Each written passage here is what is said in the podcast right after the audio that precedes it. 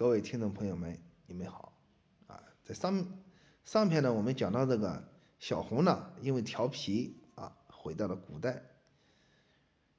在古代的时候呢，刚好遇到了这个光绪皇帝，正值戊戌变法时期啊，袁世凯呢也生了二心，要杀了光绪皇帝。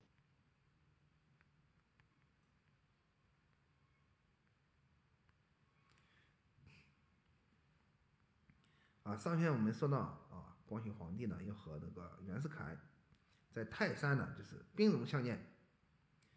袁世凯见到这种场面，看了光绪皇帝的那种啊情况，就是只好退回兵营。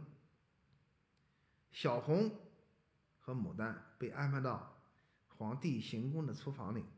袁世凯下令自己的部队包围泰山。光绪下令附近的村民呢，一边生产一边收集粮草，在收集粮草的同时，迅速招募了三百多名农民，并且下令这些农民在八旗弟子的教育下，快速训练成勇猛的士兵，并且让这些人穿上士兵的服装，在衣服后面呢写上一个“勇”字，啊，成了名副其实的清军。袁世凯围住泰山，大概有两个星期。慈禧太后就下令进攻光绪皇帝，一旦逮住他，送回皇宫严肃处理。袁世凯的五千精兵直接扑向岱庙，在岱庙附近有五十多名勇兵，啊，全部爬到箭塔上面，面对这个袁世凯的精兵，飞狮和鸡奴齐射。不一会儿，啊，援兵的先锋部队血压压倒下了一片，但是袁世凯并不放弃，搬来梯子，啊，进攻光绪皇帝的几个箭塔，在走到固守的城墙的时候，又接着砍下了倒下了一一大片。光绪皇帝听到战争的消息的时候，一下子从椅子上站起来。又在通往皇帝行宫的路上下令连夜建造二十座箭塔。袁世凯呢，吃一堑长一智啊，命令先锋部队退出箭塔的防御区域啊。袁世凯在兵营里是冥思苦想，下令部队建造工程器械啊，采用了走一步打一步的战略方式进攻光绪皇帝。这个光绪皇帝的这个兵呢，啊，听说这个岱庙附近呢取得了胜利，啊，士气大振，几百名士兵非常勇敢的在岱庙附近进行伏场。袁世凯等了两天之后，派人向慈禧太后再增加两千精兵，于是对岱庙进行第二次的攻击。啊，袁世凯的兵呢也，推着工程器械。直接向箭塔冲去。袁世凯在进攻箭塔的时候，又倒下了一片，啊，死了人满满的。在刚要退去的时候，发现工程器械，啊，在在退走的时候，发现这个工程器械呢，竟然把岱庙的全部箭塔给推歪了。啊，袁世凯的这个部队呢，第二先锋部队迅速把。皇帝行宫围住，在这个时候，光绪府藏的民啊农民兵呢，从后面攻击援兵，这仗打的，从晚上一直打到白天，死的人满满的，最后光绪皇帝的兵全部战死，袁世凯的兵呢，只剩下七百多人，最后呢，光绪皇帝被俘虏了。啊，这就是有名的泰安之战。小红和芍药呢，啊，被抓住了。等到义和团来救援的时候啊，光绪皇帝已经被带到了皇宫里。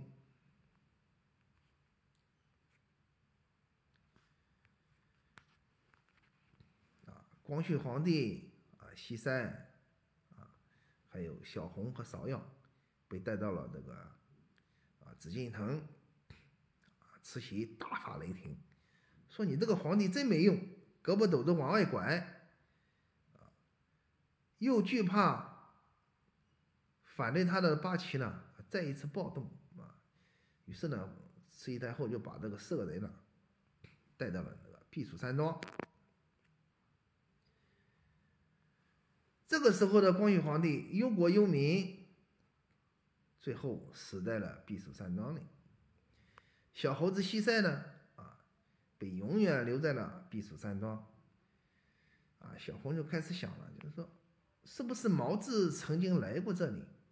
怎么感觉啊，就好像毛子曾经来过古代一样呢？啊，小小红呢就开始想毛子了，他是真的爱毛子。啊君子虽然喜欢他，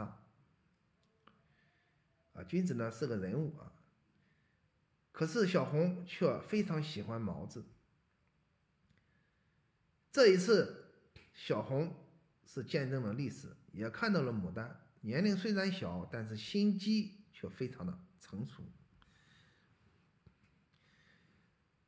牡丹在避暑山庄里看到这个小红魂不守舍。于是就好奇的问他：“小红姐，你怎么了？”小红说：“我在想一个人，他的名字叫毛子。”牡丹笑了笑说：“这个世界可真够奇怪，我认识毛子，见过他，跟他说过话。难道小红姐你也从……啊，你也是从未来回到现在的吗？”小红听到。牡丹的说话，眼睛一闪，说：“真的吗？你也见过毛子？在哪里见到的？快告诉我。”牡丹说：“第一次见他是在泰安，啊，他去见孙先生，后来又去了日本，啊，听芍药说他死在了日本的幕府里。”小红大吃一惊：“孙先生，日本？”死了，谁又是芍药？牡丹说：“啊按照我们这个时代的规矩，啊，我和芍药都是毛子的女人。”小红不讲话了。原来芍药和牡丹这两个女人，啊，已经爱上了毛子。这在古代是不稀罕的啊，就是说一个男人。可以有三妻四妾。小红又说：“我确实也是从未来回来的。实际上，我我是毛子的未婚妻。”牡丹和小红晚上的时候呢，在避暑山庄里游玩。虽然避暑山庄非非常的漂亮，但是那个时代窒息的政治形势。整个山庄看上去就像一个魔鬼。小红说：“牡丹真是好孩子，毛子是我的未婚夫，等我回到未来，一定会把芍药和你的事情告诉毛子的。”牡丹咬了咬嘴唇，非常自信的点了点头。小红。啊在密室里发现了啊，发现了一个人，这个人呢就是雷发达。雷发达在清朝的时候是非常高级的术士。光绪皇帝死了之后，慈禧太后让雷发达选一个地方下葬光绪。啊，雷发达第一次选址的时候选的是非常的精准。也是非常有益清朝的，啊，但是慈禧太后就是不应允，非要让他另选一个地方，啊，这个雷发达，啊，掐指一算，啊，如果另另外选址下葬之后，这个坟墓必然进水，进水之后就会有极大的天意的出现，一旦失败，我雷发达就不能活着回去了，但是雷发达。见到小红和牡丹的时候，闷着头向牡丹和小红请教。小呃，牡丹说：“关于风水的事，我听我的师傅讲过这个问题呢，可以占卜一卦。于是牡丹就拿起罗经起了一课。牡丹说：“光绪皇帝是九五之尊，而太后则为坤卦。如果要选址的话，先要在颐和园里才行。但是慈禧太后非要这么做，啊，这么做的话，只能在棺材里放二十两黄金啊。”就行，啊！雷发达听到这里呢，就是啊，茅塞顿开。小红看着牡丹和雷发达谈话非常投机。小红说：“小牡丹，虽然你喜欢毛子先生，但是这是不合适的。你和雷发达两个人呢是天生一对，不如今天晚上我做月老，你们俩结为一双。”牡丹听到这里，脸都红了。雷发达也点了点头。啊，于是，啊，在那个避暑山庄的休息室里，三个人点上蜡烛，啊，雷雷发达和牡丹啊就结合在一起了。啊，小红想，牡丹虽然有心机，雷发达这个人既然不是非常正义的人士，但是也不是一般人了。牡丹跟着他也算是天意作合。小红趁两个人结合以后，于是就跑偷偷的跑到避暑山庄里的啊药房里去，因为光绪皇帝和慈禧太后的不和，里面的太监早就跑的跑，逃的逃。小红到了药房以后，仔细检查每一种药物，这里面的药全都是名贵中药，但是小红要找的药是要通过时间啊回到自己的世界里。就在这个时候。外面忽然乱了，小红没有办法，只好躲在一个大药柜子里面，身体一缩，就躲在药柜子里面了。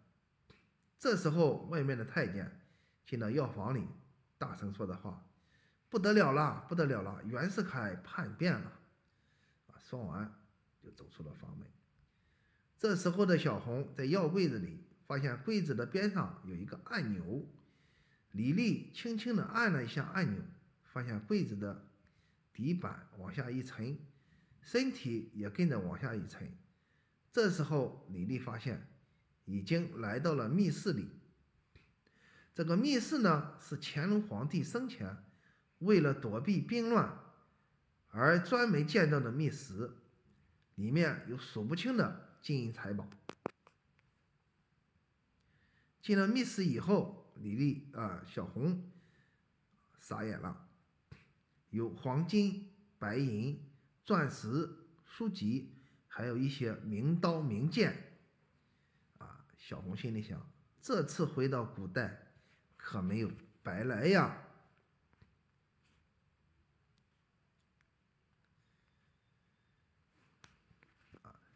小红在密室里发现了乾隆皇帝发明的这个时间药物。小红啊，就是边吃药边想，这个皇帝除了文治武功以外，还创建了古代的科学体制。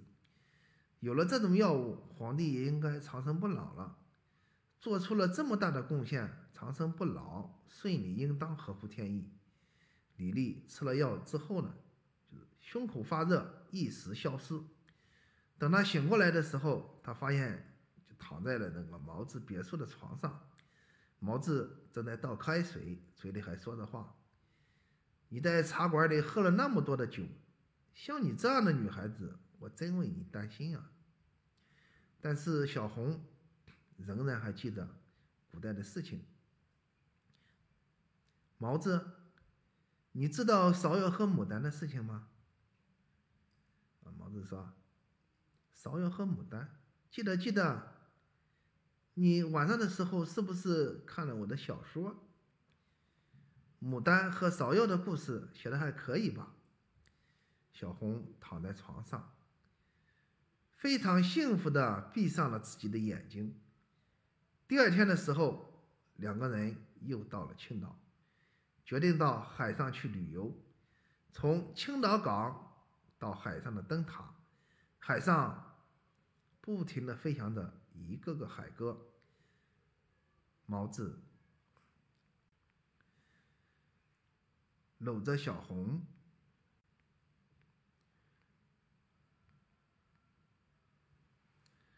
小红用头发围在毛子的胸口。毛子就像大海，小红就是一个个的海鸽。感情就是浪花，眼神就是深情的表达。这爱让两个人在海上深情的接吻。小红这时候想到，两个人是在海边上认识的，做了那么久的知音。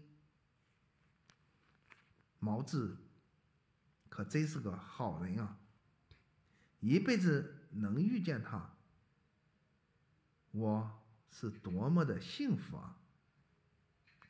好，谢谢大家啊！海哥小说就播送到这里。